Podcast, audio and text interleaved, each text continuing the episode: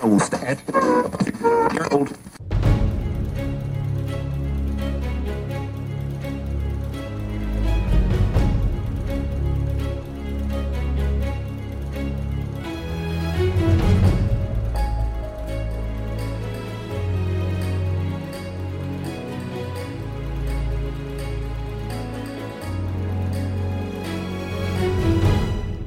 Salut et bienvenue sur Radio Taverne, le canal des bardes. Aujourd'hui, je suis avec Florent de la Rollisterie. Comment tu vas, Florent? Bah très très bien, très content d'être là. Eh ben, je suis très content que tu sois avec moi également.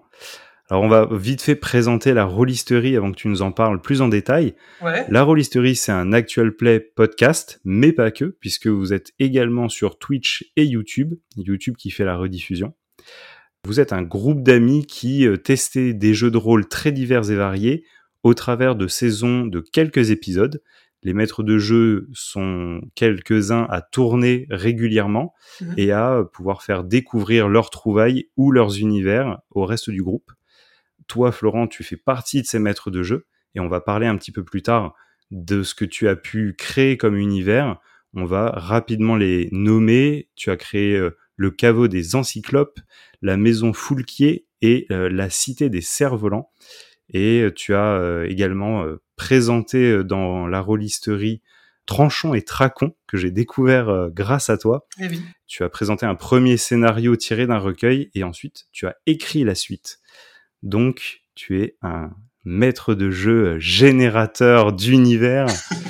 Euh, Est-ce que tu peux te présenter de la façon euh, qu'il te plaît? Aux auditeurs D'accord. Bon bah merci beaucoup en tout cas de ton invitation. Euh, merci de ta présentation de notre podcast euh, La Rollisterie. C'était très complet. Je sais pas si j'espère que j'aurai des choses à rajouter. bah voilà, Florent, euh, la trentaine, jeune papa, fan de jeux de rôle depuis longtemps, euh, depuis le collège on va dire. Ça fait une vingtaine d'années que je fais du jeu de rôle le plus régulièrement possible. Qu'est-ce que je peux dire sur moi Tu le comme un sport Comme un sport euh, Non. Quoique, il y a... Je... Non, non, non. Euh, La métaphore sportive marcherait pas très très bien, je pense. Non, c'est des- une passion, voilà. J'y pense tout le temps au jeu de rôle. C'est très très vaste en fait comme univers le jeu de rôle. Ça peut envahir en fait énormément de domaines très très divers. Ça m'arrive de lire euh, très souvent, de lire des livres ou de lire des articles, euh, Wikipédia par exemple, et de me dire, mon Dieu, mais ça ferait un excellent scénario euh, Lovecraftien ou euh, ah oui oui non vraiment. hein. Euh, L'autre jour, je lisais euh, comment est-ce que la couronne d'épines euh, euh, de Jésus a été ramenée de Constantinople à l'époque de Saint Louis. J'ai lu euh, les aventures de la relique et je me suis dit mais c'est un extraordinaire scénario de jeu de rôle. voilà, c'est c'est c'est un peu voilà, c'est protéiforme, ça envahit beaucoup d'aspects de ma, de ma vie et euh, moi je demande qu'à en donner encore davantage. Non mais voilà, pour me présenter du coup euh, rapidement, voilà, j'ai pas les pieds sur terre. c'est comme beaucoup de gens, comme beaucoup de gens qui pratiquent le jeu de rôle, mais même comme beaucoup de gens globalement, euh, je suis quelqu'un qui est passionné par euh, tous ces univers imaginaires, qui peut-être aussi a un problème avec la réalité, c'est pas impossible, c'est la façon de le dire. C'est ton cas aussi. C'est quelque chose qui revient souvent, ça. Et oui, mais la, la réalité est problématique fond- fondamentalement. Depuis tout petit, euh, porté au rêve, euh, assez enthousiaste, facilement enthousiaste en fait, et aussi souvent c'est le corollaire, facilement porté à l'ennui. c'est propre à, à beaucoup de geeks, je pense, qui est vraiment une espèce euh, tout à fait intéressante d'être humain.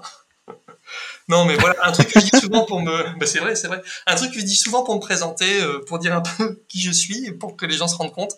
Euh, je me rappelle la première fois qu'on m'a demandé ce que je voulais faire plus tard, je devais avoir 7 ans, j'ai répondu pharaon.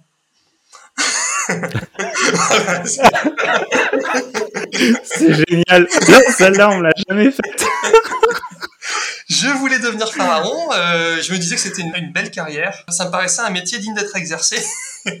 Dieu vivant, euh, ouais, ouais, ça, ça me paraissait pas mal. Donc voilà, c'est pour te dire que je sais pas tout à fait. Alors après, j'ai évolué, j'ai grandi. En arrivant vers la sixième, euh, je me suis dit mage, magicien.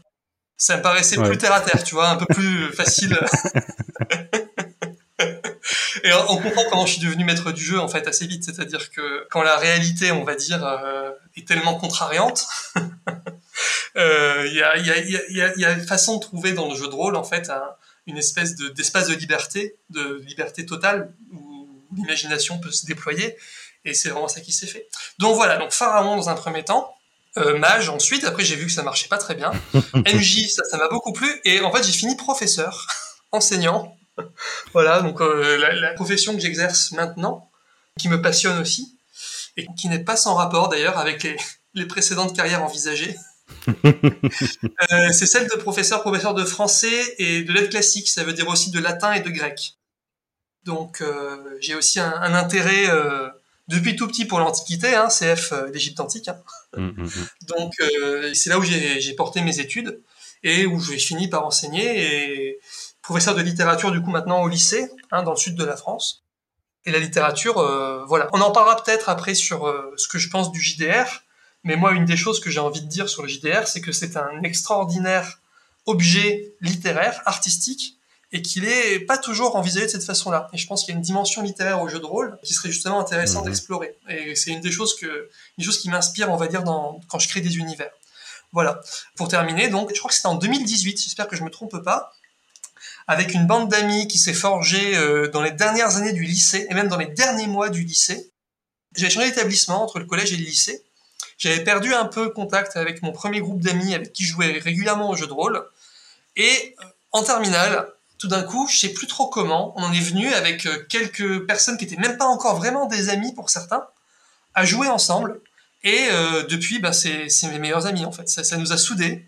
On a passé le plus mmh. bel été, peut-être, un des plus beaux étés de nos vies. Euh, après le bac, avant les études, il y a un très bel espace de liberté. Et on a joué, mais sans arrêt, au jeu de rôle.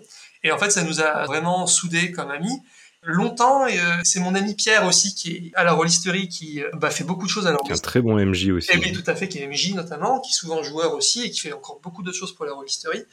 Il a euh, longtemps eu l'idée de créer une espèce de cadre pour notre groupe d'amis. Ça a été un site internet, ça a été des groupes de discussion, etc. assez tôt.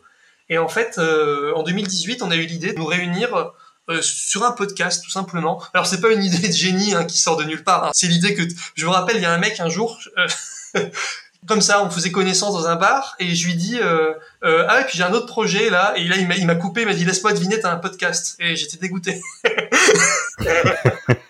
Donc bon, c'était pas non plus euh, l'idée du truc, mais on s'est mis là-dedans, on a créé la rôlisterie et on s'amuse énormément avec ça. On, comme t'as dit, on est présent sur plusieurs plateformes et on diffuse en fait nos parties. L'idée c'est à la base ça a été pensé comme une façon de nous obliger à, à nous voir régulièrement malgré euh, la vie euh, adulte qui, qui, parfois prend le dessus, nous voir régulièrement et continuer à jouer ensemble avec l'objectif de diffuser, ce qui en fait est un très bon moteur. Mmh. Voilà. Donc c'était un peu long, je m'arrête là. Mais voilà, c'était pour une présentation. Non, mais pas du tout. En plus, on va y revenir à l'histoire de la rôlisterie parce que j'ai questions là-dessus aussi. mais euh, dans un premier temps, j'aimerais te demander comment tu es euh, venu à pratiquer le jeu de rôle? Comment ça s'est euh, présenté à toi dans ta vie? Ah ouais, euh, c'est flou, c'est flou. Euh, donc au collège, ça c'est sûr. Je crois que j'y suis venu par les cartes magiques. Très intéressant. Je me rappelle au collège, il y avait un voilà, j'ai vu mes, les premiers geeks de ma vie, je les ai vus au collège. C'était des troisièmes ou des quatrièmes, donc des grands. Moi, je devais être en sixième. Et ils jouaient sur les plaques d'égout de la cour de récré. À Marseille, ça se passe. Les plaques d'égout, c'est toujours un, ah ouais. c'est toujours un coin de rassemblement. Ouais, tu sais pas pourquoi. C'est bizarre. Bah oui, c'est un cercle. c'est fini avec les cartes. Mais quand on y pense, c'est très beau parce que c'est, il y a un cercle en bronze quelque part comme ça dans la cour de, de récréation. Vrai, et il y a une espèce de, de truc qui se passe là. On joue aux billes souvent sur les plaques d'égout. Et là, non, il jouait pas aux billes, il jouait aux cartes Magic. Ouais. Et je me rappelle comme ça de quelqu'un qui m'a qui m'a appris les règles, qui étaient pas du tout les vraies règles des cartes Magic. Mais j'ai commencé à y aller. oui, j'ai appris plusieurs années après qu'en fait non, c'est pas le premier qui, qui, qui dit ce qu'il fait, qui a, qui a l'initiative aux cartes Magic, ça marche pas comme ça. Bref. non, et en fait... Euh... L'escroquerie monumentale. Et euh, non, mais euh, en allant dans les boutiques à Marseille qui vendent ça, il y avait une boutique en particulier que tes auditeurs marseillais euh, peut-être connaissent, s'en rappelleront, ça s'appelait Labyrinthe sur le cours Julien à Marseille. Et c'est une de ces boutiques où ils ont des Warhammer un petit peu, des cartes Magic, quelques jeux de société, et ils avaient aussi du jeu de rôle. Et en fait, je pense à la base, j'y suis beaucoup allé pour acheter des boosters, euh, des decks préconstruits euh, Magic, mais qui est déjà dans un univers en fait qui ramène au jeu de rôle. Ouais, Je crois que Magic à l'origine, c'était, ça a été pensé comme une, façon de tuer le temps pendant les conventions euh, Donjon Dragon, il me semble. C'est vraiment euh, intimement lié. Euh... Et oui, Alors, je connais pas l'histoire derrière les Magic, mais par contre, c'est vrai que je connais le chemin de pensée, le chemin de fabrication derrière les Magic, Ouais. et c'est pour ça qu'en bas des cartes, on peut trouver des citations oui. comme un auteur ou comme si c'était tiré d'un livre. Hmm. C'est parce qu'effectivement, derrière, il y a un lore écrit qui pourrait totalement donner lieu à un jeu de rôle tout à fait. qui, en fait, après, est découpé en chemin de fer par ces cartes. Et exact- d'ailleurs, euh, on t'explique que si tu les as toutes, tu peux créer une mosaïque en les mettant les unes à, à la suite des autres. Ah waouh. Tu as une, une vraie mosaïque d'histoire. Ah ouais, ouais. Bah tu sais, voilà, un jour je rentre dans la boutique et euh, je rends compte qu'il y a une table de gens bizarres avec un mec qui lance des dés en criant Mais vas-y, je vais me disloquer, je vais me disloquer Évidemment, ça... ça m'a interpellé, si tu veux. Je me suis dit Mais qu'est-ce qu'ils font? Et je crois que ce qui m'a le plus attrapé, c'est la beauté des manuels de jeux de rôle. Ouais. Et moi, j'ai commencé par Donjon Dragon, par euh, la 3.5, édition 3.5 Donjon Dragon. Et c'est des très beaux livres. C'est vraiment des très beaux livres. Et je crois que c'est quelque chose qui, qui m'a parlé, parce que j'étais un gamin qui lisait beaucoup.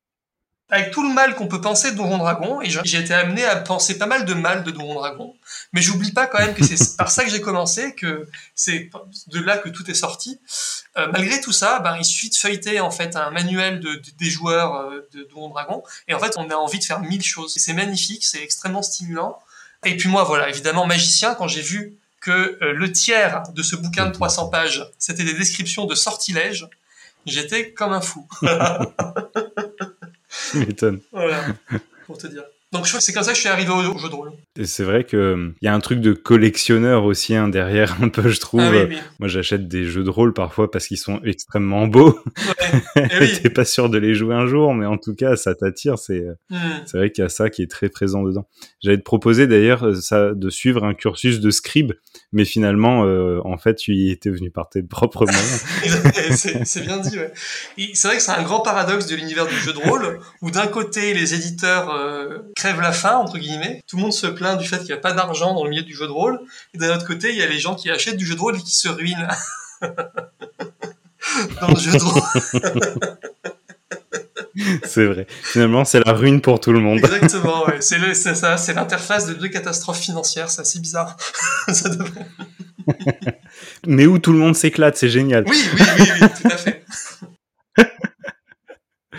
Moi, je suis très content de t'avoir au micro parce que euh, la rôlisterie, bah, j'ai écouté ça pendant des heures, toujours euh, entre ma voiture et euh, mes travaux de 3D qui me permettaient de libérer mes aires de cerveau pour continuer d'écouter du podcast. Trop bien. En fait, ce qui m'a vraiment plu dans la rôlisterie, c'est une des valeurs que nourrit aujourd'hui Radio Taverne, c'est cette idée de faire découvrir que justement le jeu de rôle n'est Mm. pas que Donjons et Dragons. Certes. Donjons et Dragons est effectivement un foyer de départ très important, mais euh, et surtout aujourd'hui en France, on a la chance d'avoir une pluralité euh, d'univers, une pluralité de créateurs, mais aussi par-delà le monde.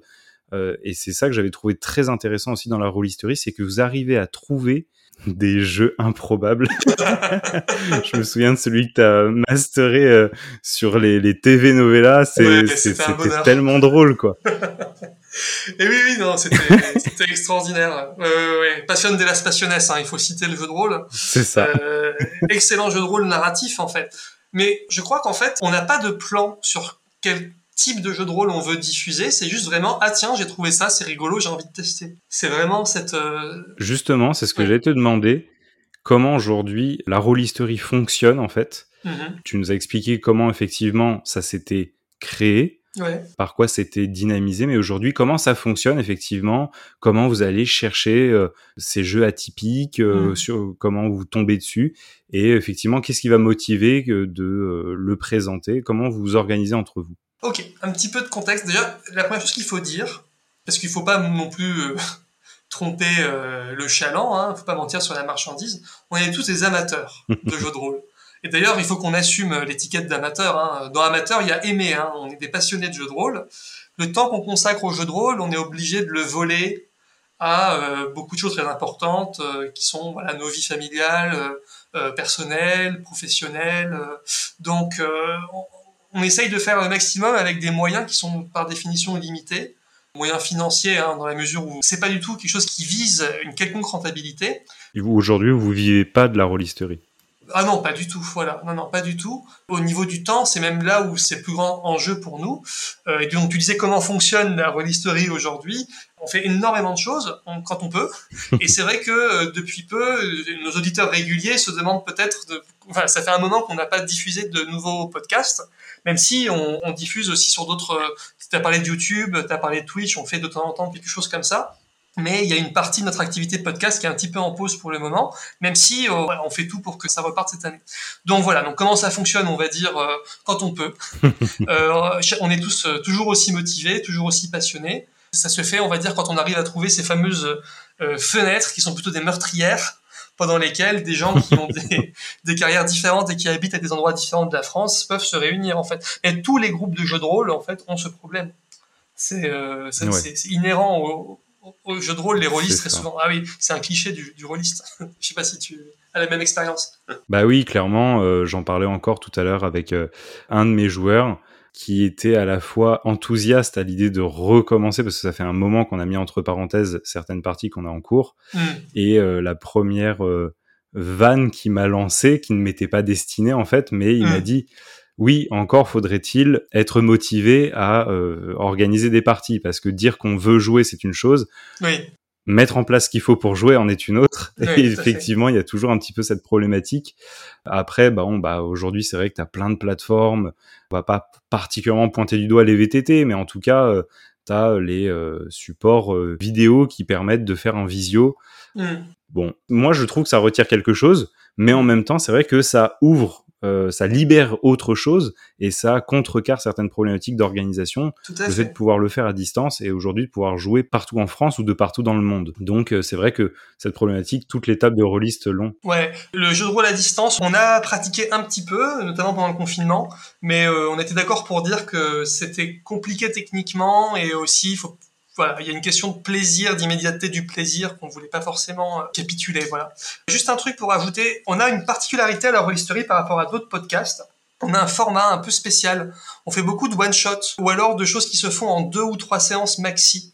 Euh, il me semble que ce qui domine plutôt dans le podcast d'Actual Play, c'est plutôt des campagnes longues. Nous, on aime bien justement, comme on a un temps limité, on optimise un petit peu euh, le temps qu'on a en faisant des scénarios assez courts euh, qui peuvent s'écouter sur la forme de saison, découpés en épisodes de seulement une trentaine de minutes, vingtaine, trentaine de minutes. C'est aussi une particularité, c'est, enfin, il me semble qu'on a cherché à le rendre le plus digeste possible. Et deuxième particularité, c'est euh, le gros effort de montage qu'on fait. C'est-à-dire mmh. que euh, se réunir tous ensemble, c'est pas toujours évident. Mais une fois qu'on l'a fait, en fait, on a un matériau brut qu'ensuite, dans la rôlisterie, on va essayer vraiment de raffiner pour euh, créer un produit dont on est vraiment content. Il me semble pas que ce soit quand même beaucoup de podcasts d'Actuel Play qui fassent ce travail-là de montage en termes d'animation, de musique, de bruitage. En particulier, c'est Johan, un des participants réguliers, et même c'est le président de la revisterie. Mhm. Et il s'investit beaucoup dans le montage, mais il y a aussi d'autres membres qui le font. Et ça, c'est encore du travail, euh, entre guillemets, d'amateur, mais euh, d'amateur éclairé, quoi. Moi, il me semble une qualité qui me satisfait. Voilà. J'espère que ça satisfait mhm. aussi notre auditoire, notre public. Mais voilà, c'est c'est ça, on va dire, qui nous caractérise et qui est notre méthode de travail. On fait des séries mm. assez courtes, une dizaine d'épisodes de 20 minutes, monté avec un travail d'édition euh, particulier. Oui, c'est vrai que c'était un petit peu ce qui m'avait interpellé la première fois que j'étais tombé sur la Rollisterie. En fait, j'avais fini d'écouter euh, certains actual plays qui devaient euh, continuer de publier d'autres épisodes. Et du coup, je cherchais d'autres actual plays pour m'occuper et continuer d'écouter quelque mm. chose dans lequel je me retrouvais. Et je tombe sur la Rollisterie sur Spotify. Moi, j'écoute beaucoup par Spotify. Mm-hmm. Et là, j'ouvre toute la proposition de contenu et je vois que ça change énormément. C'est très, très varié. Et là, ça m'a interpellé parce que je me suis dit, tiens, on a l'habitude de campagne complète, et là, il y a quatre vignettes, et hop, ça passe à autre chose. Et on se demande du coup qu'est-ce qu'il y a derrière. Voir parfois il y en a une ou deux quoi. Au début ça m'a interpellé donc j'ai commencé à essayer. Au, début je me suis dit est-ce que le fait que ce soit quelque chose de court, du coup on arrive vraiment à rentrer dedans? Et oui c'est le cas, on arrive à rentrer dedans. Et ce qui est intéressant c'est que ça prouve aussi que le jeu de rôle c'est pas forcément quelque chose qui doit prendre des plombes, qui doit durer euh, trois jours. Ça peut être joué en quelques minutes. Et d'ailleurs, j'ai repris un jeu que vous aviez présenté parce que justement, ça se jouait de manière très très courte. C'était quoi du coup? C'est, je vais pas. Ben, je vais pas retrouver le nom là comme ça. C'était non, alors c'était pas vous êtes dans une auberge. C'est celui où en fait on fait un rêve et on ah, propose euh, ou tout du moins on fait un cauchemar. Run die repeat. Ah ouais, très très bon, très bon oui, c'est ça exactement. Et je l'ai fait jouer à vraiment un groupe assez large de personnes qui étaient pas du tout issus du jeu de rôle. Et ils ont adoré, ils me l'ont redemandé plus ah, tard. Et c'est vrai que des formats comme ça, les gens, ça leur permet aussi de rencontrer un univers où ils sont pas forcément adeptes au début parce qu'ils ne connaissent pas et finalement ils se rendent compte que c'est hyper euh, créatif, hyper libérateur, euh, qu'ils arrivent à s'amuser aussi là-dedans. Donc euh, ça rompt certaines barrières dont on parlera d'ailleurs à la suite. Mais ils étaient vraiment en demande à la suite de ça. Et ça, c'est grâce à leur rôlisterie, effectivement, que j'ai pu leur faire jouer.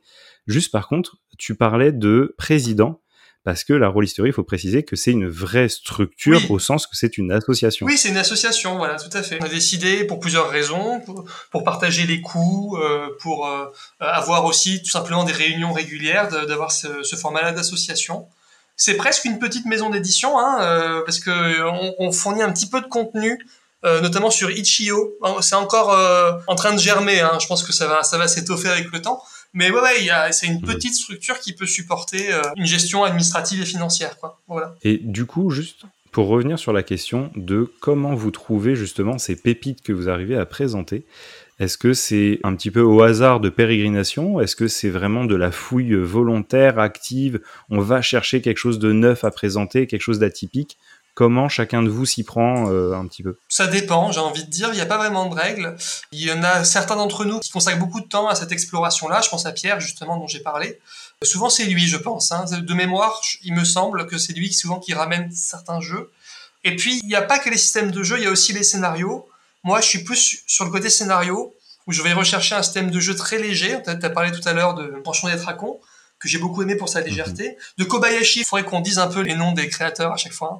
Hein. Ouais, euh, faut que j'y pense. Euh, Renda Repeat, je crois que c'est Lucas Simon de mémoire qui l'a fait.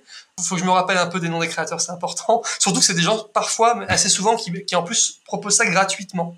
Hein, on, fait beaucoup de jeux. Euh, oui, c'est vrai qu'il y a beaucoup de. Ou, mm. alors on paye, euh, on paye ce qu'on veut en fait en téléchargeant mm. ces choses-là. Donc c'est très accessible. Et eh oui, tout à fait, c'est accessible. Donc voilà, on va dire que ça dépend. Euh, moi, je suis pas vraiment beaucoup dans l'exploration de systèmes de jeu. Souvent, c'est rebattu, euh, voilà, par Pierre, par Aurélien aussi, un petit peu, un autre membre de la World History, et on joue avec ça. Et moi, c'est plutôt dans la création de scénario, on va dire, que je mets mes efforts. Il y a un truc euh, que je trouve intéressant à la rôlisterie, c'est que lorsqu'on écoute la rôlisterie, les scénarios, les jeux vont se suivre, les équipes ne vont pas forcément toujours être les mêmes, soit par disponibilité, soit par affinité avec le jeu qui va être joué. Tout à fait. Et moi, en fait, je me suis découvert un truc en écoutant la rôlisterie, c'est qu'on finit par s'attacher aux joueurs et plus tellement aux personnages. Et ça, j'ai trouvé ça particulier. Alors, tu vois, par exemple, moi, j'aime beaucoup, et on va en parler juste après, mais j'aime beaucoup ton univers créatif. Mm-hmm. J'aime beaucoup aussi le mastering de Pierre, mais par exemple, par rapport à l'équipe, plus souvent côté joueur, et je vais parler plutôt d'une joueuse, il y a euh, Sam à qui je me suis vachement attaché parce que il y a là toujours un petit côté ah. de je me fais oh putain la pauvre quand même elle est, extraordinaire Sam est extraordinaire ah oui, tout à fait non mais voilà et, et, franchement elle, elle, est elle est vachement téméraire quand même tu vois et tout mais elle se fait souvent bâcher ah oui oui oui, ça, oui. Alors là il y a une dynamique particulière euh, tout à fait c'est très drôle entre, très, très drôle. joueurs elle est pleine d'idées extraordinaires parfois euh, euh, elle oublie ce qui s'est fait dans la scène d'avant mais ça fait partie des dynamiques euh, habituelles en fait. oui, tout à fait. Et puis euh, heureusement, en fait, je crois que chacun il apporte quelque chose à la table. On sait pas forcément mhm. quoi avant de commencer le scénario. Et ça donne des choses qui sont surprenantes, inattendues. Et heureusement, parce que un jeu de rôle, c'est tout sauf euh, un scénario de film, quoi. Il faut laisser la place aux particularités des joueurs et que le MJ se vexe parce que c'est pas la partie de jeu de rôle qu'il aurait voulu faire. Il faut qu'il change de, de loisir, je pense, parce que c'est, c'est, on est là, on est, spectateur autant que, autant qu'acteur, autant que réalisateur de ce qui se passe en fait. C'est ça qui est intéressant dans le rôle, Totalement. Mm. Alors Florent, on en parlait justement il y a deux minutes. Ton univers créatif, moi, ce qui m'a séduit dedans, c'est que outre le fait qu'il soit extrêmement étendu, il est aussi extrêmement varié. Et sachant que tu l'écris toi-même, tu arrives avec beaucoup d'aisance à passer d'un univers euh, tolkienien à un univers Lovecraftien, sans perdre en fait ta qualité immersive en tant que maître de jeu et ta qualité d'écriture. Donc moi je trouve que ça c'est quelque chose qui est assez euh, impressionnant et qui est vraiment, euh, je trouve, appréciable en qualité justement de rôliste épanoui. bah, bah merci, hein, c'est des très beaux compliments. Bah, quelle est ta question, pardon? Je me suis perdu. Euh, J'étais dans un j'ai pu l'écouter. je vais te demander euh, comment toi aujourd'hui tu arrives justement à travailler tous ces univers différents. Alors tu nous parlais effectivement de tes lectures nombreuses mhm. et c'est vrai que c'est quelque chose qui revient souvent dans les personnes de l'univers du jeu de rôle, mhm. dans la création de jeux de rôle. Souvent on voit des grosses bibliothèques en fond euh, des mhm. écrans quand on suit des lives, donc la lecture ah bah tu vois, fait partie de tout ça. Il y a même une superbe machine à taper. Ah oui, une machine à écrire, ouais, c'est vrai. Ça. ça me fait penser que je vais sortir la mienne parce que je me dis, si s'il l'a derrière lui, c'est qu'il y avait forcément une raison, il y a quelque chose dedans. Mais voilà, comment, comment toi aujourd'hui tu fais pour développer tes univers et comment tu arrives à garder surtout cette euh, qualité de travail en changeant de style sachant que bah, aujourd'hui, tu vois, tu prends Isaac Asimov, hmm. Il n'a pas écrit Tolkien, tu vois ce que je veux dire C'est sûr, ouais, ouais. Je vois ce que tu veux, c'est intéressant. C'est dur à dire. Je crois que je recherche la même chose en fait dans le jeu de rôle. Je recherche une chose particulière. Et finalement, l'univers dans lequel ça se passe, c'est pas secondaire, mais c'est une espèce de comment dire C'est juste un cadre finalement. Je sais pas comment te dire autrement. En fait, ton cœur de travail, ton objectif, c'est l'immersion en fait. Oui, ouais, c'est l'immersion, c'est euh, quelque chose d'intrigant, quelque chose de suggestif, on va dire. Je cherche quelque chose. C'est ça qui m'intéresse mhm. dans le jeu de rôle, quelque chose de ce que j'essaye de faire en général dans un scénario de jeu de rôle, c'est de suggérer aux, joueurs et du coup aux auditeurs, hein, si c'est euh, sous forme de podcast, qu'il y en a plus derrière en fait, qu'il y en a toujours plus derrière et qu'ils mhm. vont faire leur chemin dans euh, quelque chose qui est vaste. Et c'est complètement illusoire. Mhm. Moi, ce qui m'intéresse, c'est d'arriver à créer cette illusion. C'est-à-dire que j'essaye de voir quel type de contexte permettent de suggérer quelque chose de très vaste, alors qu'en fait, il y a que quelques éléments qui sont disposés Honnêtement, je n'écris pas des scénarios qui sont énormes, très très longs. Je suis pas du genre à avoir des bibles, euh, etc. Mais ce qui m'intéresse, c'est ça, c'est la capacité à multiplier par l'imagination des joueurs le peu d'éléments que je leur donne. Alors, par exemple, Lovecraft, c'est exactement ça. Lovecraft, il va te dire que euh, euh, y a des couinements dans les murs, et c'est rien, et en fait, euh, ce thème du couinement, il a fait de pouvoir le, le faire durer de page en page, ou là, dans un jeu de rôle, on va dire, euh, de scène en scène. Et euh, en fait, euh, ça va prendre des proportions gigantesques, quasiment cosmiques au bout d'un moment. Euh, je te donne un exemple comme ça qui me passe par la tête, mais c'est l'idée d'arriver à stimuler l'imagination du joueur. Donc, que ce soit avec des choses de l'ordre de l'horreur cosmique, ou avec des choses de la fantaisie, empruntées à la fantaisie, ou même des choses qui pourraient être plus réalistes, euh, à la rigueur, c'est pas impossible non plus. Voilà, on va dire c'est ça qui m'intéresse en général. Le mhm. cadre finalement, euh, ensuite, avec un réceptacle, quoi. Voilà. C'est ma réponse. J'arrive pas à faire mieux. non, mais c'est vrai que tu, en fait, tu arrives à avoir une analyse de style aussi des auteurs peut-être que tu consultes. Et c'est vrai que ce que tu dis sur Lovecraft, tout son art de la peur repose sur l'aspect incomplet de sa description. Exactement. Sauf que le cerveau allant toujours chercher à compléter, bah en fait on se fait peur tout seul au final. Exactement, tout à fait. Mais euh, c'est vrai que ça me renvoie à, du coup, euh, j'allais dire, tu as fait euh, les encyclopes qui était vraiment, je trouvais, en termes d'imagination, quelque chose de, c'était un voyage extraordinaire. Alors en plus de ça, il y a ce côté dans la pénombre, donc on voyage avec euh, une courte portée de vue et ça, on arrive vraiment par l'audio à réussir à l'imaginer. Mais alors par contre, moi celui qui m'a vraiment scié, c'est la maison Foulquier. Il m'a terrifié. Ouais, super. il y a ce truc dont tu parles où plus tu creuses et plus tu trouves et ça devient de plus en plus terrible, ça gonfle, ça gonfle et, et au début tu pars d'un truc complètement réaliste enfin vraiment euh, très sage. au début, je me disais tiens, qu'est-ce qui va bien pouvoir se passer? Mm. Puis tu commences à pointer du doigt des trucs et tu te dis attends, je, crois que je commence à saisir le truc dans lequel je suis tombé en fait. Et tu as peur et en fait, tu continues d'avancer quand même parce que tu veux savoir. Il y a cette espèce de mélange entre la peur et la curiosité qui t'anime.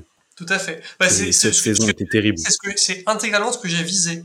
C'est-à-dire, je me suis dit, la maison Fouquier, ça va être un endroit euh, de danger absolu et en même temps de séduction absolue. C'est-à-dire que je vais donner aux joueurs tout ce qu'ils veulent pour qu'ils ne quittent pas ces lieux dont pourtant ils vont savoir, plus ils vont avancer, que c'est un lieu mortel où ils vont forcément devoir disparaître. C'était vraiment ce que je me suis dit. Et si tu veux, j'ai pas fait de carte de la maison Fouquier. Mhm. Je me suis adapté à comment ils ont eux interagi avec le- l'environnement et je me suis dit qu'est-ce qu'ils cherchent en fait ici? Qu'est-ce qui les fait rester? Si tu veux, c'est- Mhm. bon, je vais pas divulguer non plus ce qui est en jeu véritablement dans le scénario, mais c'est logique, on va dire, avec l'adversaire qui est là, qui est une espèce de démiurge en fait, qui veut répondre à, à tous les désirs des personnages, mais pas forcément pour leur bien. Mhm. Voilà. C'est vrai. D'ailleurs, je ferai juste la parenthèse là-dessus, c'est que euh, en t'entendant dire ça, ça me renvoie à un détail d'un podcast. C'est le mythe de la taverne auquel je pense, Oui. où en fait, ils rentrent dans une petite maison où ils trouvent du repos. En fait, se trouve être une petite maison magique Mhm. et qui leur donne tout ce qu'ils veulent. Et en fait, au moment où ils veulent partir, en fait, ils peuvent pas partir. Et oui, voilà. la maison les retient, les a piégés. Ils passent la porte, ils rentrent dans la maison, tu vois. Exactement. Ben voilà, ben c'est tout à fait la même idée. Moi, je l'ai conçu comme certaines plantes carnivores qui sont très sucrées, qui émettent un suc délicieux, un parfum délicieux qui attire l'insecte, qui en fait est Mhm. une glu qui va les emprisonner et ensuite les digérer. J'ai vraiment conçu comme ça, exactement. C'est pour ça que l'héroïne euh, s'appelle Dionée, qui est le nom justement d'une plante carnivore. J'ai vraiment conçu comme ça, ouais. On sait euh, tous les deux que le thème de la plante carnivore euh, a du sens dans tout ça. C'est exactement. Alors justement, Florent, tu voulais parler tout à l'heure de la profondeur que toi tu trouves dans le sujet et l'œuvre du jeu de rôle, euh, en termes général. Et je te propose justement d'en parler maintenant, puisque euh, l'objectif de Radio Taverne, c'est de populariser le jeu de rôle. Hmm. Et euh, aujourd'hui, il y a des gens qui euh, seraient attirés ou intéressés, mais qui ont des hésitations ou des réticences, ou des gens qui ont des a priori. Et l'objectif de Radio Taverne, c'est de réussir à faire sauter ces aspects-là. Donc, qu'est-ce que toi, tu euh, dirais euh, pour faire sauter justement ces freins? D'accord. C'est une question très intéressante. Il y a plein de façons d'y répondre. Je vais essayer d'en trouver une, une seule. c'est pas facile. Bon, une, première chose qu'on peut dire, c'est que au jeu de rôle, vous y avez déjà joué. Voilà. C'est vrai. Quand enfant, vous jouez au, je sais pas, euh, on, on dit toujours euh, l'Indien, le cow-boy, euh, le voleur, le policier. on voit toujours les enfants faire des forts, des batailles, etc. Donc c'est quelque chose de l'enfance en fait. En tout cas, ça nous connecte avec cette période de notre vie où euh, l'imaginaire avait une si grande place. Voilà. Et donc, je dis pas que jouer au jeu de rôle, c'est forcément retomber en enfance, parce que je pense qu'on peut y ajouter, justement, c'est ça qui m'intéresse, on peut y ajouter beaucoup de choses, on va dire, du monde des adultes dans le jeu de rôle, et pour le rendre vraiment un média extrêmement riche. Mais une première chose à dire, c'est que voilà, tout simplement, si vous avez été enfant, si vous l'avez jamais été, alors là, je vous exclus de l'univers du jeu de rôle, mais si vous avez été un enfant à un moment donné de votre vie, potentiellement, vous y avez déjà joué, et il faut vous demander tout simplement si ça vous manque. Je pense que le jeu de rôle, c'est pas pour tout le monde. Ça, c'est une, une réponse qu'on t'a déjà faite. J'ai écouté tes autres interviews. Et je sais pas si c'est exactement ce que tu veux euh, qu'on dise. Il y a des gens qui sont des gens, tout simplement, qui n'ont pas de problème avec la réalité ou avec la vie, qui sont parfaitement contents, on va dire, de ce qui anime les gens, on va dire, dans la vraie vie. Et à ce moment-là, à la rigueur, on peut se passer du jeu de rôle. C'est les vrais adultes, on va dire. Mais je crois qu'il y en a très peu, en fait, des gens comme ça. Et, et, et de- ou alors de moins en moins. Je pense qu'on est dans une génération particulière. Là, tous les deux, on a la trentaine. Je pense qu'on a cette insatisfaction fondamentale, on va dire, dans la réalité. Ce qu'on appelle le spleen, hein, on va dire, hein, pour, je vais faire le prof de français, si je parlais à la Baudelaire, je appellerais ça le spleen. On a la- le sentiment d'une réalité incomplète. Le jeu de rôle peut apporter ça. Ce que je dirais, pour rajouter à ça, faudrait pas penser non plus que le jeu de rôle est une espèce d'échappatoire pour des névrosés. Parce que c'est- alors ça peut l'être. Et d'ailleurs, c'est quelque chose de très beau quand on y pense. Il y a des gens qui sont vraiment, qui se raccrochent au jeu de rôle et qui trouvent dans le jeu de rôle un remède, on va dire, à des problèmes importants. On en voit des gens comme ça qui sont vraiment, qui euh, s'investissent à corps perdu dans le jeu de rôle. Et, euh, et ça peut faire peur, hein, euh, mais en même temps, c'est quelque chose, heureusement qu'il y a le jeu de rôle pour certaines personnes, je pense. Mais je crois qu'il faut pas le réduire à ça, parce que si on dit le jeu de rôle, euh, c'est un remède euh, à quelque chose, ben, ça revient à dire que la vraie vie, la vie réelle serait une maladie ou quelque chose de mauvais fondamentalement. Et ça, je peux pas l'admettre, c'est pas le cas du tout. C'est plutôt que il y a une façon d'opposer la fiction et la réalité qui nous enferme dans la réalité Et il y a une façon de voir ça d'une façon qui est beaucoup plus riche, mais du coup, je dirais qui est littéraire en fait. Ou comment est-ce que la fiction, elle va être à la fois un miroir de la réalité et aussi ce qui va nous ramener à la réalité d'une façon qui est plus plus intense, qui est plus riche en fait. Finalement, on va projeter dans la fiction ce qu'on voit de beau dans la réalité ou ce qu'on aimerait voir de beau dans la réalité, y compris des choses qu'on pourrait faire. Je pense que voilà, le jeu de rôle, bah, je vais me faire un peu philosophique. je sais pas si c'est dans mes cordes, mais bon. Voilà, je crois que c'est le plus beau des jeux, c'est le plus grand des jeux, c'est le plus pur des jeux, le jeu de rôle. C'est le jeu suprême pour moi, de mon point de vue. Et c'est un média du coup qui est extraordinaire. On peut faire beaucoup de reproches à l'idée de jeu, mais je crois que euh, philosophiquement, ces reproches, ils sont mal fondés, ils sont faux, et ils ont une espèce d'a priori positif pour la réalité, à l'encontre de la fiction. Et je pense qu'il faut vraiment reconsidérer ça. Et je pense que tout est jeu, en fait, pratiquement, dans l'existence. Et que le jeu de rôle, il a quelque chose de... C'est le grand jeu, faudrait dire. voilà. C'est, c'est-à-dire, c'est le jeu où la liberté... Oui, où la liberté individuelle va être la plus forte et où, en même temps, et c'est ça que j'aime beaucoup, ça se passe forcément dans un cadre qui est amical. Ça veut dire ce qu'il y a de fondamental dans le jeu de rôle, c'est l'amitié et la liberté. C'est ça que je dirais pour essayer. Si les, les grands enfants, je les ai pas déjà ramenés au jeu de rôle, si je m'adresse à des adultes un peu intello, euh, voilà ce que je leur dirais. et justement, l'autre partie très importante dans le jeu de rôle, c'est pour ceux qui souhaitent s'investir en tant que maître de jeu et du coup permettre à une table, même si aujourd'hui effectivement il y a des jeux de rôle qui existent sans maître de jeu, pour ceux qui veulent devenir maître de jeu, quel est le conseil que tu leur donnerais? Parce que on sait que euh, d'un côté, bah, ça peut impressionner, ça peut faire peur. De l'autre côté, euh, ça peut être bien aussi d'avoir des bons conseils pour appliquer les bonnes choses, pour bien rentrer dedans de manière à l'aise. Ah ouais. Ah ouais, là, il y a énormément de choses à dire euh, sur ça, parce que c'est maître de jeu, c'est une fonction qui est hum, très très vaste. Il y a 1000 MJ différents. Il y a vraiment, il y a plein de façons de faire. Et hum, alors le MJ parfait n'existe pas, ou alors le MJ parfait, ce sera toujours celui qui s'adaptera le mieux à ses joueurs. Donc du coup, euh, c'est une espèce de caméléon. Donc il n'y a pas vraiment de façon de le définir autrement que par son adaptabilité en fait. Donc euh, c'est une façon de pas vraiment répondre à ta question. Donc euh, la première chose que je vais dire à un maître de jeu, c'est vous devez être là pour les joueurs.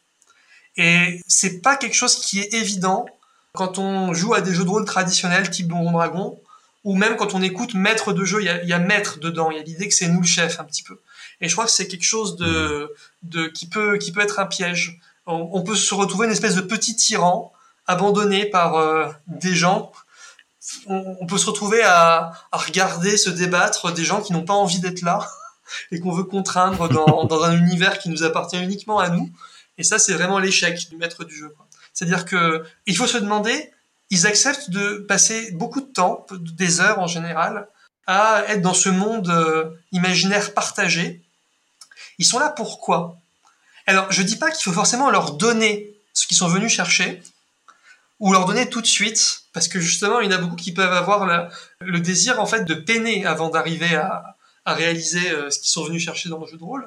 Mais il faut quand même l'identifier de façon très certaine et il faut se demander il faut pas être radin voilà. Il faut être généreux dans le jeu de rôle de, plein de façons.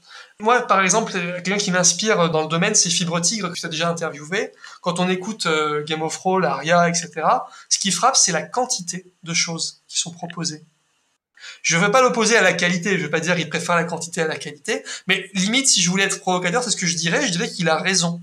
C'est-à-dire qu'il leur propose des choix impactants, forts, toutes les minutes pratiquement. J'exagère, hein, mais euh, il y a une énorme abondance. Et ça, je trouve ça très très beau. En gros, le jeu de rôle, c'est une espèce de reflet de la réalité, mais une réalité qui est là pour nous quelque part. Et mhm. ce qui n'est pas forcément le cas du monde, c'est quelque chose de très de très puissant. Et les gens, ils ont besoin de ça. Par exemple, il y a des joueurs problématiques. Autre conseil pour un MJ, il y a des joueurs problématiques. Il faut trouver un équilibre. On est là pour le joueur, c'est vrai, mais on est aussi là pour donner aux joueurs pas forcément ce qu'ils recherchent, mais peut-être encore mieux que ce qu'ils recherchent.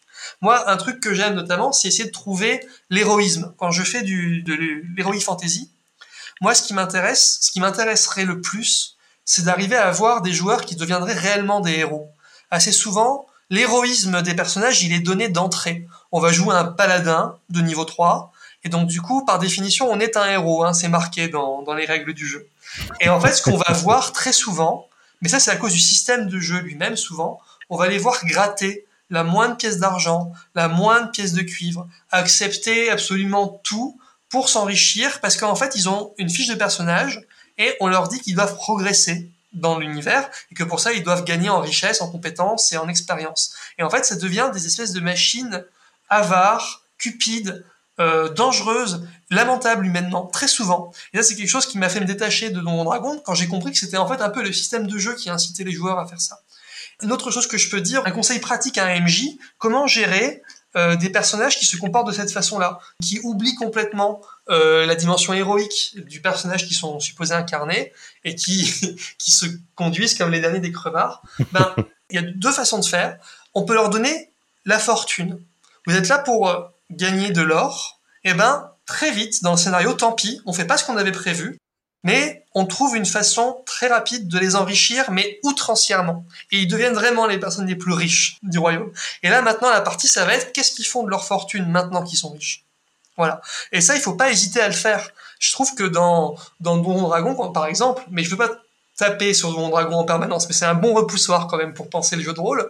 Euh, on va te dire, un personnage de niveau 11, il a tant de fortune, un, personnage de niveau 12, il a tant de fortune, et on va jamais pouvoir envisager euh, des situations qui sont pourtant très intéressantes d'un point de vue narratif. Par exemple, d'un hobbit euh, voleur de niveau 1 qui tombe sur l'anneau unique, qui a une valeur... oui, c'est ce qui se passe dans, Tolkien. Et et qui déciderait de le vendre. Là, ça serait énorme. oui, voilà. Personne ne fait ça. mais lui, il s'en fout.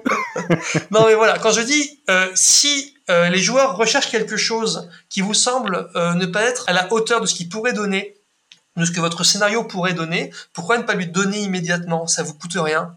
Allez-y, faites-en des rois tout d'un coup, et là peut-être que les vrais problèmes commencent, des problèmes qui sont plus impactants, humainement. Euh, parce que quand on est riche, d'un coup, la responsabilité du personnage, elle est d'autant plus engagée, et il y a beaucoup de choses à faire avec ça. Ou alors, autre chose, c'est de décrire avec précision et avec réalisme autant que possible le mal qu'ils font aux gens. Parce que souvent, pour ces joueurs-là, c'est une abstraction, la richesse. Une pièce d'or, c'est un chiffre qu'ils veulent voir croître sur leur fiche des personnages.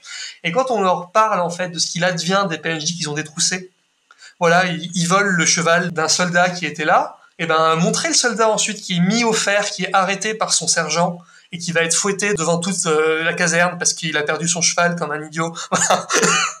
et euh, c'est quelque chose que je fais au début du caveau des encyclopes. Ils ont le droit de réquisitionner des chevaux et je demande à qui ils veulent le cheval, à qui ils prennent le cheval, ils ont le droit de le faire. Et euh, c'est dans le contexte d'un pays en guerre, et ils sont obligés, ils veulent pas euh, justement euh, dépouiller de leur monture de guerre des soldats parce qu'ils veulent soutenir l'effort de guerre.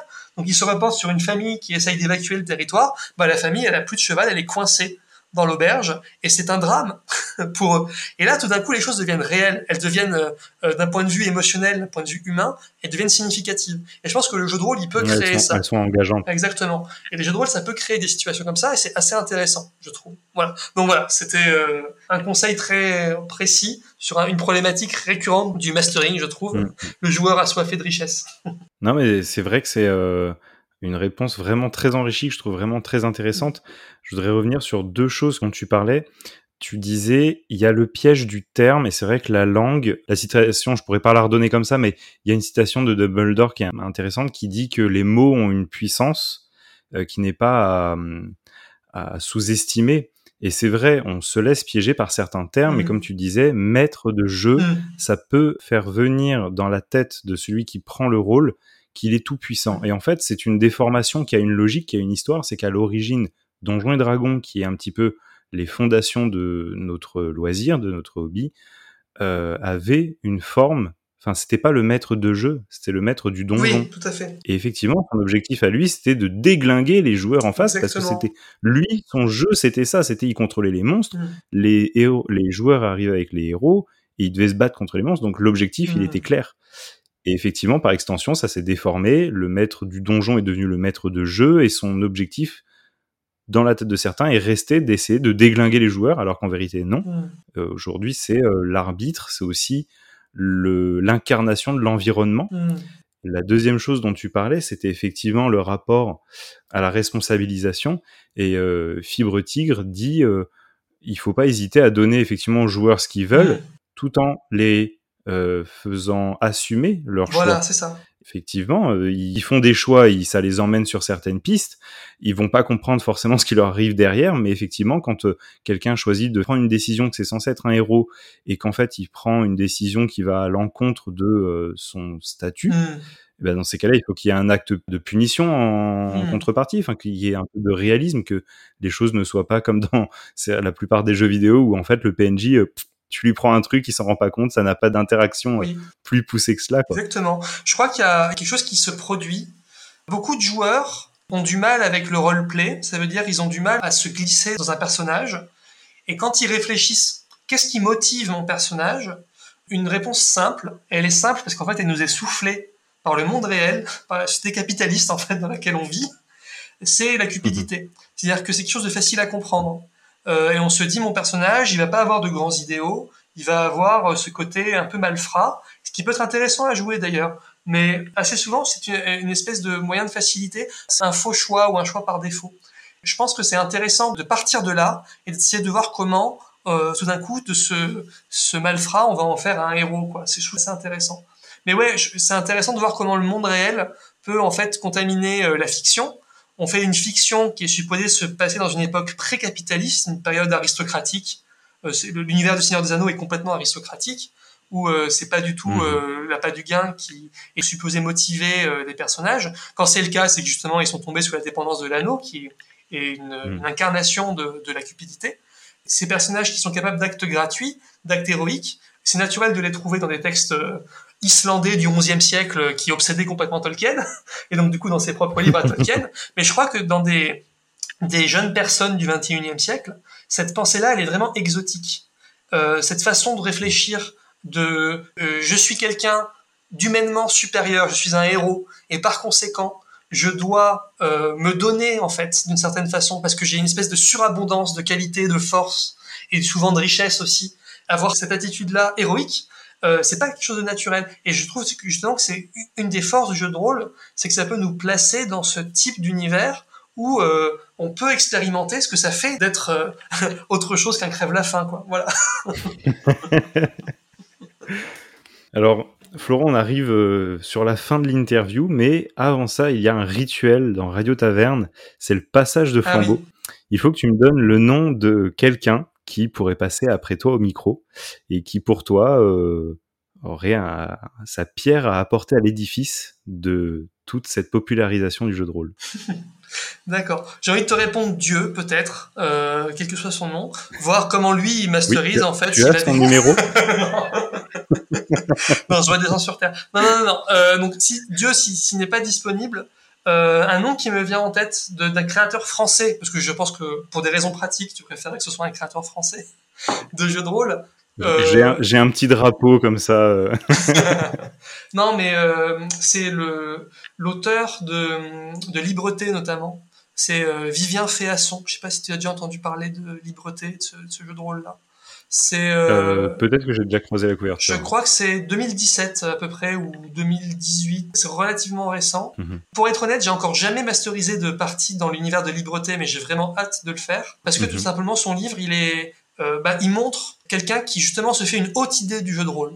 Voilà, vraiment, il a une haute idée du jeu de rôle et il a proposé un univers qui est inquiétant, fascinant, à la fois léger et euh, qui cherche justement à, à parler à des choses profondes chez les joueurs. C'est lié à l'enfance. Dans Libreté, on joue des enfants ou des jeunes adolescents qui se sont perdus un jour. Quand on se perd un jour de pluie, on réapparaît dans un univers épouvantable, qui est celui de Libreté, dans lequel en fait le monde va être submergé par une averse continuelle, qui est hantée par des monstres qui s'appellent les sirènes de l'orage, qui sont vraiment terrifiants. Et euh, ça parle de la chute de Libreté, qui est le dernier bastion d'enfants euh, abandonner des adultes dans cet univers-là. Rien que le, la préface de Vivien Féasson, elle montre quelqu'un qui se fait une très haute opinion du jeu de rôle et qui a, à mon avis, des choses mhm. intéressantes à dire. Donc euh, voilà, je te, je te recommande. Ouais, bah effectivement, en fait, je suis allé jeter un œil et je connaissais pas du tout, mais euh, dans la description que tu en fais, il y a, je trouve, un certain rapport à Peter Pan, mais inversé. Peter Pan, on va dans un pays des rêves, et là, en fait, on tombe dans le pays des cauchemars. exactement, les enfants sont toujours abandonnés des adultes, mais... Euh, ouais, il y a ce côté, effectivement, qui est très beau dans, dans Peter Pan. C'est les enfants, euh, les enfants perdus. Ouais, c'est vrai. Et ouais. sauf que là, ils sont dans un univers qui les enferme, au contraire, qui c'est pas du tout un univers d'aventure et de liberté. C'est assez lourd, hein, j'ai l'impression comme jeu, mais j'ai l'impression que c'est très fort, hein, un très gros potentiel. Voilà, je voulais te, te transmettre cette idée-là. Euh, je sais pas s'il est disponible pour parler. Je crois que j'ai jamais entendu euh, d'interview de lui. À voir. Peut-être que c'est une bonne idée. Eh ben avec plaisir. Pour finir, est-ce que tu as un petit mot à dire sur Radio Taverne? Ah bah euh, déjà j'ai un grand merci à dire à Radio Taverne s'intéresser à nous parce que entre guillemets on n'est que des amateurs. J'étais stressé quand j'ai vu que tu avais d'abord interviewé Fibre Tigre. J'étais stressé moi aussi quand je devais interviewer Fibre Tigre. euh, non mais aussi euh, des voilà, qui est Monsieur JDR, on va dire le plus pro des pros euh, en France, j'ai l'impression. Euh, voilà, donc je me suis dit, donc déjà, super, euh, merci d'être ouvert, on va dire, à différentes façons de contribuer à, l'univers du jeu de rôle.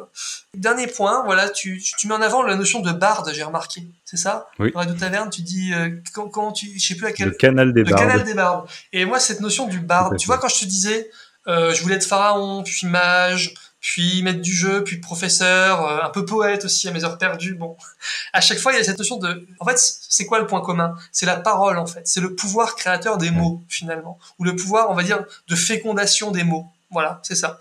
Euh, et le bard, c'est ça aussi finalement, c'est cette même notion. Donc du coup, je, bah, très bon choix. Voilà, le bard comme figure du MJ ou du rôliste, c'est assez inspiré. Voilà, c'était un mot sur Radio, sur Radio Taverne. Eh ben, merci beaucoup, Florent. Merci d'avoir été avec nous. Merci à toi. Et quant à toi qui nous écoutes, tu peux retrouver donc la rôlisterie sur leur site web où tu peux retrouver directement leur podcast ainsi que leur blog. Également sur les différentes plateformes d'écoute. Personnellement, je passe par Spotify mais c'est pas pour faire de la pub. je ne suis pas affilié. Et bientôt sur YouTube. Tu peux également les. Pardon. non, non, du tout. Mais j'allais dire justement sur YouTube, euh, il y a les rediffusions Twitch. Alors je sais pas si tu fais euh, des lives euh, déjà sur YouTube, mais en tout cas sur Twitch également. Voilà. Et bientôt on va migrer en fait notre contenu podcast aussi sur YouTube. ça arrivera à la rentrée probablement de septembre. Donc rendez-vous à la rentrée de septembre. On va surveiller tout ça. Vous pouvez aussi suivre euh, les travaux de Florent et de toute la rôlisterie sur le compte Instagram. J'espère que cette interview t'a plu et si c'est le cas, n'oublie pas de soutenir le podcast sur ta plateforme d'écoute en lui donnant la note de ton choix et en le partageant autour de toi et sur les réseaux. En attendant, je te dis à très vite pour une nouvelle rencontre. C'était Bax derrière le micro. À très bientôt.